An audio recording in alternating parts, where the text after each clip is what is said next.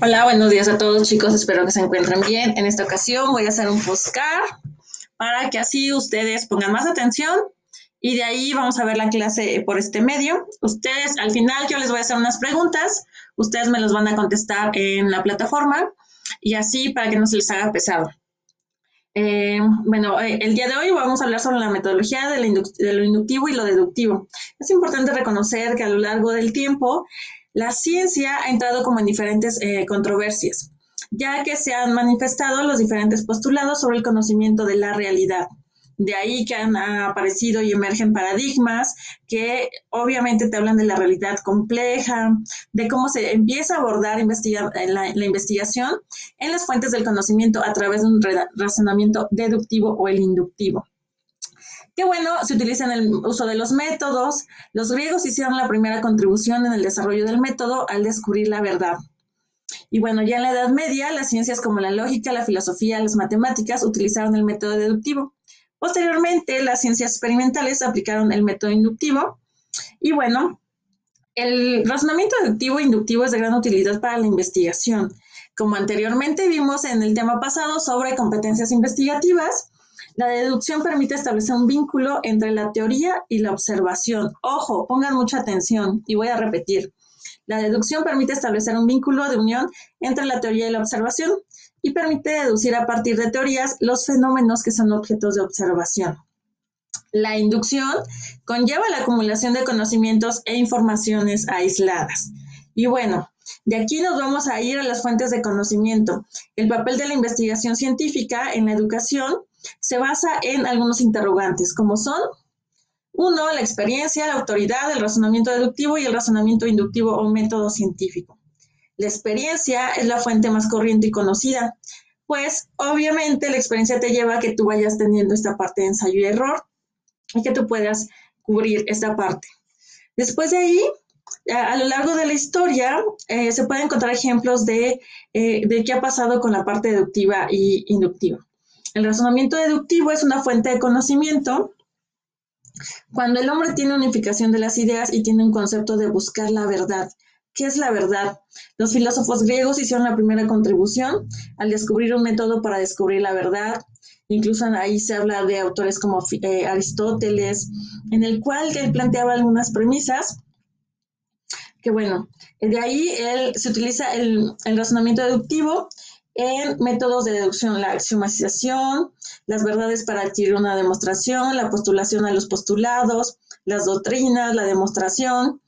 Y bueno, el razonamiento inductivo te lleva a deducir las verdades de las premisas. En la Edad Media, las premisas válidas solían sustituirse por el dogma, la fe, el cual llegaba a las conclusiones inválidas. Francis Bacon fue el primero que propuso un nuevo método para adquirir conocimientos, afirmaba que los pensadores no debían esclavizarse, aceptando como verdades absolutas las premisas transmitidas por autoridades de materia. Pongan mucha atención porque la actividad de esta semana va a venir de lo que estamos escuchando. Después de ahí, Bacon hace algunas eh, observaciones sobre fenómenos y bueno, de ahí ah, hace una diferencia entre ambos razonamientos que captan los siguientes ejemplos.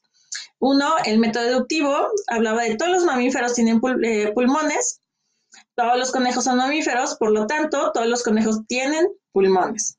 En el método inductivo te hablaba de todos los conejos que fueron observados tienen pulmones, por lo tanto, todos los conejos tienen pulmones. Pongan muchísima atención en este ejemplo.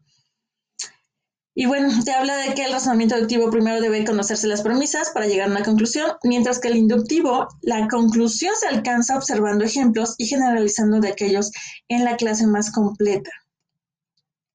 El método inductivo se conoce como el método experimental y sus pasos son, pon atención, uno, la observación, dos, la formulación de hipótesis, tres, la verificación, cuatro, la tesis, cinco, la ley y seis, la teoría. Belén y Vanessa, dejen de estar viendo la ventana. Por favor, pongan atención. Los demás dejen de estar hablando. Y bueno, eh, el método científico se puede llegar a conocer la, la, naturaleza de los fenómenos a través de la experiencia, el razonamiento y la investigación. Estas vías son complementarias. La experiencia opera en el campo de los acontecimientos que se produce por azar y supone una aproximación de la realidad.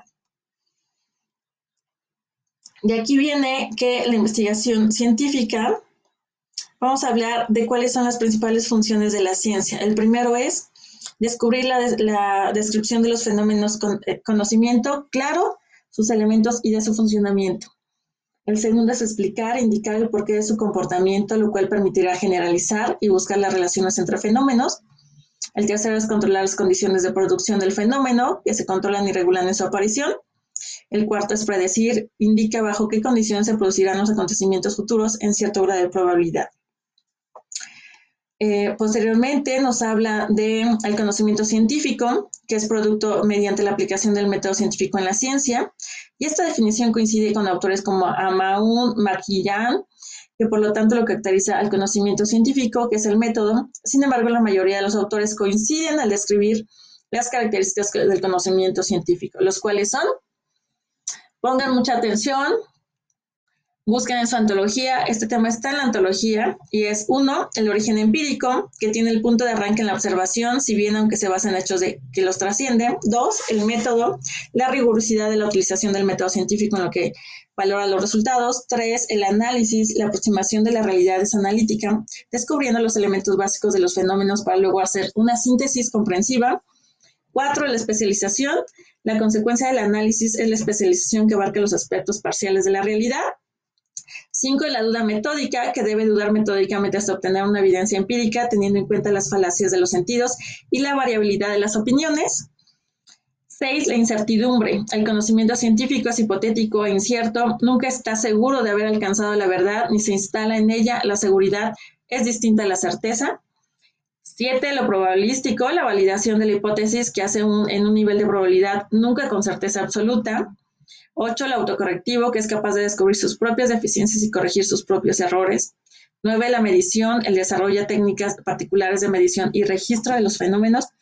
10. La precisión, es el conocimiento científico, aspira a una mayor exactitud y esto obliga a un lenguaje propio, adecuado, claro, preciso y determinado. 11. La profundidad, el profundizar en qué va a llevar el por qué es el conocimiento más profundo que el vulgar se preocupa de las causas, el porqué de las causas y la aplicación de los fenómenos. 12. Objetividad exige el acuerdo de inter y intraobservables. El acuerdo entre los observadores implica la fiabilidad y constancia interobservador, posibilitando la contrastabilidad intersubjetiva. Melissa y Noé dejan de estar platicando. Eh, el 13 es la imparcialidad, no influye por ideologías, prejuicios o sentimientos. El 14 es la comprobabilidad, que se pueden comprobar los resultados mediante la repetición o replicación. 15 la relacionabilidad, que tiende a relacionar los hechos e integrarlos en sistemas. 16 es sistemática, que tiene una forma, forma sistemática de acercarse a la realidad. 17 es comunicable, que ofrece el, el resultado de la investigación de forma comprensible e y comunicable y el 18 es racionalidad, explicativa y predictoria. Estos elementos tienen que llevarlos muy a cabo porque, bueno, es como sean las características del conocimiento científico, que es el tema principal del cual yo quiero que ustedes tengan como claridad. El conocimiento en ciencias sociales es, em, surge por paradigmas cada vez más complejas de cómo es, cómo, cómo es el producto del hombre en la sociedad y cómo afecta y es afectado por ella se construye una nueva racionalidad de que mira la realidad como tal y bueno. Todos estos puntos nos hablan de las ciencias de la educación, que forman parte de las ciencias humanas y que bueno, sus puntos o sus supuestos son el objeto de estudio es el fenómeno de la educación del hombre y de la sociedad, utiliza la metodología de las ciencias humanas y sociales y se hace aceptar tanto por la posibilidad de la metodología la pedagogía es una ciencia porque no se ha limitado a la manera de instrucción empírica del fenómeno educativo, sino ha intentado ofrecer la explicación sistemática del mismo utilizando el método científico. Las leyes que pueden llegar a formular no deben interpretarse como deterministas, sino probabilísticas o estocásticas. Hay que tomar en cuenta que es un tema donde se maneja más como conceptos tecnicismos donde te habla de la parte de la investigación, cómo se desarrolla en la pedagogía, cómo dentro del campo de la educación, de la investigación la educación existe el campo de la innovación educativa, que Viridió en algún momento nos planteó qué oferta había.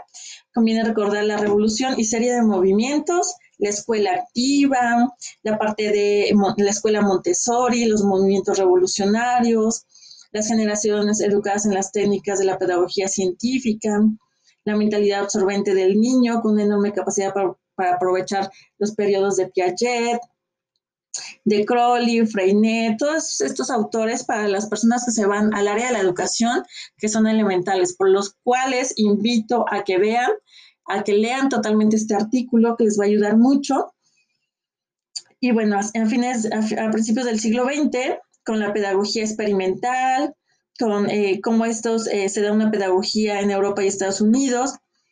Y bueno, la metodología cuantitativa y prácticamente es exclusiva de la investigación. Las tendencias actuales de la investigación en la educación, como son eh, la pedagogía experimental en los métodos de investigación en educación, los diseños cuasi experimentales, investigación ex post factor, análisis multivariable, estadística de informática, metaanálisis, metodología cualitativa, investigación-acción, investigación descriptiva, investigación histórica. ¿Y cuáles son los limitantes que nos llevan eh, en la parte de las ciencias sociales? Obviamente es que en las ciencias sociales no se ha logrado establecer generalizaciones que equivalen a las teorías de las ciencias naturales en cuanto a su poder explicativo, su capacidad para producir predicciones exactas. Los sociales suelen disculpar sobre los hechos al darse cuenta por demostrado que no se aclaran satisfactoriamente. Y hay que entender que el método científico no garantiza en absoluto los buenos resultados sobre la educación, porque hay eh, muchísimas limitantes desde la personalidad, contexto y demás. Y que bueno, eh, hay que tomar en cuenta estos puntos que nos habla este, este texto y las investigaciones o conclusiones más relevantes que nos lo plantea es que, bueno, la ciencia se adquiere, se requiere una permanente y profunda revisión, eh, la diversificación y complejidad de la sociedad, la investigación científica como un proceso que combina el razonamiento y experiencia, las funciones primordiales de la ciencia como son observar, describir, explicar, controlar y predecir los fenómenos naturales, las ciencias experimentales como utilizan el método inductivo, cuyos pasos son la observación, la formulación de hipótesis, verificación, tesis, ley y teoría, y las investigaciones a partir de sus observaciones hacen inducciones y forman hipótesis. El uso de las hipótesis representa la, diferencial, eh, la diferencia primordial entre el método científico y el razonamiento inductivo. El razonamiento deductivo permite organizar las premisas, en las ciencias sociales pueden coexistir los diferentes paradigmas condicionados por ideologías y supuestos básicos de las comunidades científicas. Y en las ciencias sociales, el uso de método representa controversias donde se cuestionan los postulados tradicionales de la argumentación científica y sus pretensiones de conocimiento de la, universidad, de la universal realidad social. Este es el tema que vamos a ver la semana de hoy. Jóvenes, ustedes tienen su antología este texto y bueno, lo que les voy a pedir es que voy a realizar un formulario. Ustedes tienen de aquí al viernes para realizarlo y bueno, todo lo que voy a poner en el formulario es lo que viene en este audio. Por favor, guarden silencio, rin rin y espero que sean pacientes, sean tolerantes y espero verlos pronto. Un fuerte abrazo a todos y cada uno de ustedes.